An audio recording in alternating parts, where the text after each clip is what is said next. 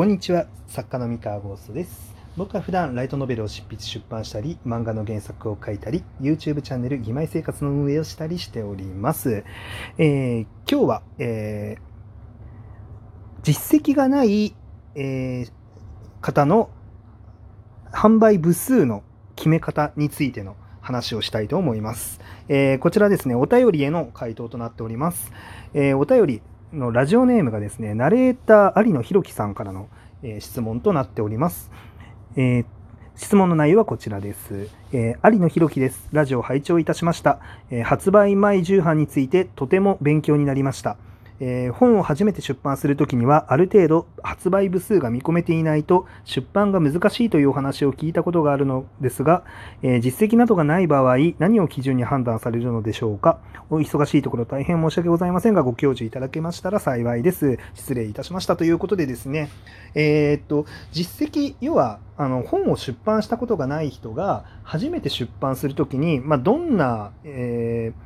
ー、判断基準で、まあ、部数が決定されるのかっていうところですね。えー、とですね、まず身も蓋もない話をしてしまうと、えー、出版社によるっていう結構身も蓋もない話になっちゃうんですが、えー、一応の答えっていうのは、まあ、いくつかちょっとお答えしようかなと思います。えっとですね、まあ、出版社によるっていうのは何かっていうと、えっと、大原則としてあの本の販売部数っていうのはなんか明高盛大な絶対のなんだろう科学法則によって決まっているのではなく、えー、その出版社そのレーベル編集部の、まあえー、編集部だったり営業部だったりが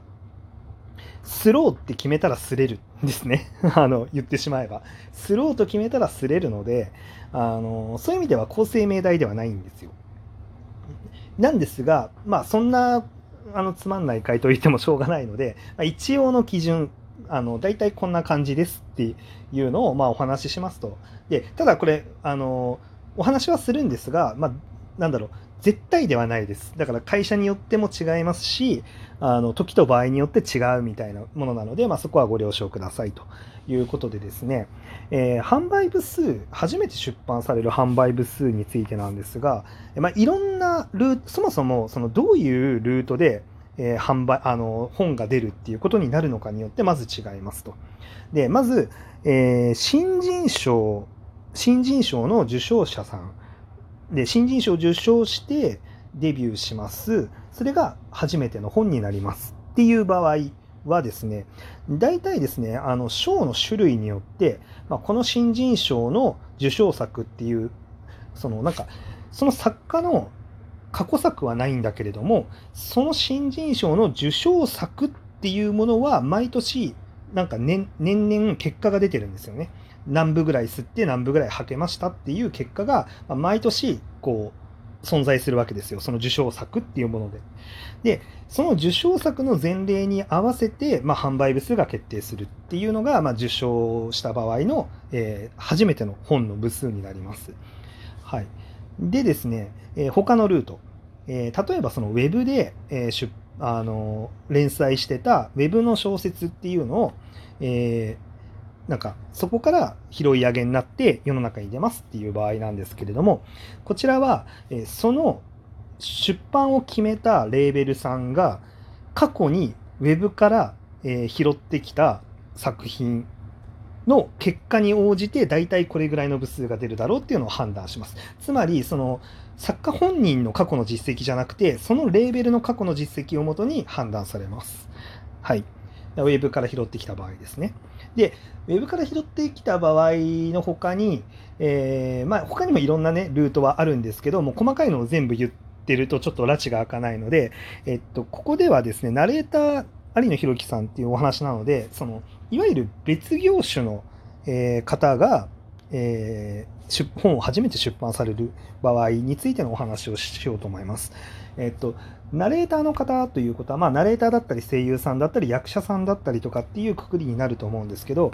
えー、その場合は、えー、とですね、その方の知名度だったりとか影響力だったりとかをいろんな指標で多分評価されるんですね。あのツイッターのフォロワー数だったりとか、まあ、例えば、まあ、有野弘樹さんに関してはおそらくラジオトークとかをで活動されてらっしゃると思うんですけれどもそのラジオトークでの影響力だったりとか、まあ、そういうのをいろいろと勘案して、えー、そこから仮説としてこれぐらいの部数になるんじゃないかっていうのを導き出してそこからちょっとだけ少なめにあの見積もったものっていうのをおそらくあのなんだろうな、えー、設定すると思われます。なので、えー、ものすごく有名人の本だったらあこの人だったらまあ最初から、えー、2万部3万部吸ってもよかろうっていうふうに判断される人もいるでしょうし、えー、これぐらいのえー、知名度、この方の本ってなったら、まあ、1万部ぐらいであろうかと、まあ、そういうふうに判断される場合もあると思います。で、まあ、これもですね、本当に場合によるかなとは思います。で、あとは、その、その方の知名度だけじゃなくて、えっとですね、えっと、その、その方が、えー、どんなジャンルで書くかっていうのにも多分影響していてですね、えー、そうだな、例えば、えー、っとですね、芸能人の方でいうと、最近だとその、直木賞にノミネートされた加藤茂明さんの「オルタネート」っていう本だったら、加藤茂明さんの影響力の他に、あれはその文芸エンタメといいますか、あの、まあ、エンタメの小説ですよね。エンタメ、エンタメなのかな？まあ、あの、どちらかというとエンタメよりの文芸小説だと思うんですけど、えー、その場合は、その加藤茂明さんっていう作家さん、あ作家兼アイドルさんのネームバリューももちろん勘案すると思うんですけど、おそらそれは、その、出してるレーベルの、あの、普通の、あの、本、あの普通の本っていうとなんか言い方あれですけどあの別の方が出してる本の実績とかそのレーベル自体のその平均的な初版部数みたいなのが存在していて、えー、最低限これぐらいはすります。どんな作品でもみたいなあのその設定があるんですよね。でその設定に対してその加藤茂明さんであることがどれだけプラスに働くのかあるいは働かないのかっていうことを、えー、勘案しながら、えー、上振れしたり下振れしたりするっていう感じで決まると思います。はい、でそれが、まあ、一般エンタメはそうですよね。で例えばその著名人が出す本の中で、まあ、割とよくありがちなのはそのビジネス書とかっていうのはちょいちょいありますよね。例えば、えー、お笑いのそのキングコングの西野さんの、えー、ビジネス書だったりとか、えー、著名人、アイドル、アイドルでビジネス書はその方ぐらいかな。うんまあ、ちょっとパッとは思いつかないですけれども、あのアイドルじゃなければね、あアイドルっていうか、そのお笑い、あの役者さんの方向性じゃなければ、まあ、ホリエモンとかいろいろいるんですけど、またあっちの方向よりかは、まあ、多分そうですよね、まあ、西野さんあたりかなと思うんですけど、その方だったら、まあ、あのその方の知名度影響力にプラスしてそのビジネス書っていうものは大体このテーマでこういうビジネス書を出したら大体これくらいになりますっていうあの平均的な部数っていうのが存在してそのそのレーベルさん出版社さんがあのの通常の部数にじゃあそれに加えてじゃあその西野さんが出すことによるバリューってどれぐらいなんだろうっていうのを、えー仮定して設定するっていう感じになりますね。はい。まあ、今となっては、もう、この方もビジネス書を当てることができるっていう認識を出版社がしてるので、西野さんに関しては。あの、ってなったら、まあ、初版部数は上がってると思うんですけれども、まあ、最初に、最初の1回目に出した時の話ですね。今のは。最初にの1回目に出した時は、そういうふうに決まってるであろうと。うん。ふうに、はい。っていう答えになりますね。はい。で大体ねあのどの場合でもどのレーベルでもあの出すと決めた時には大体最低これくらいは出さないといあのいけないよねっていう数字はあって。でそもそも、えー、この方の本を出しましょうってなった時に、えー、その数字達成できませんよねっていう判定になるんであればやっぱ本って出せないんですよね。でそれはそのその方が出すことによる知名度で見込まれる数字とあのなんだろう誰が出してもこれぐらいの部数は売れますみたいな感じの部数を合わせて合わせた時になんか最低限の部数っていうのをクリアできないものっていうのは基本的には、まあ、なかなか企画がを通す企画が通るのは難しいかなと。だからジャンルかけるあの作者のあの知名度っていう感じですね。なのであの知名度がものすごく高くてあのファンがたくさんついてる。つまりこの人が書いたら誰でも何でも買いますっていうような人であればあのでであれば究極ジャンルだったりとか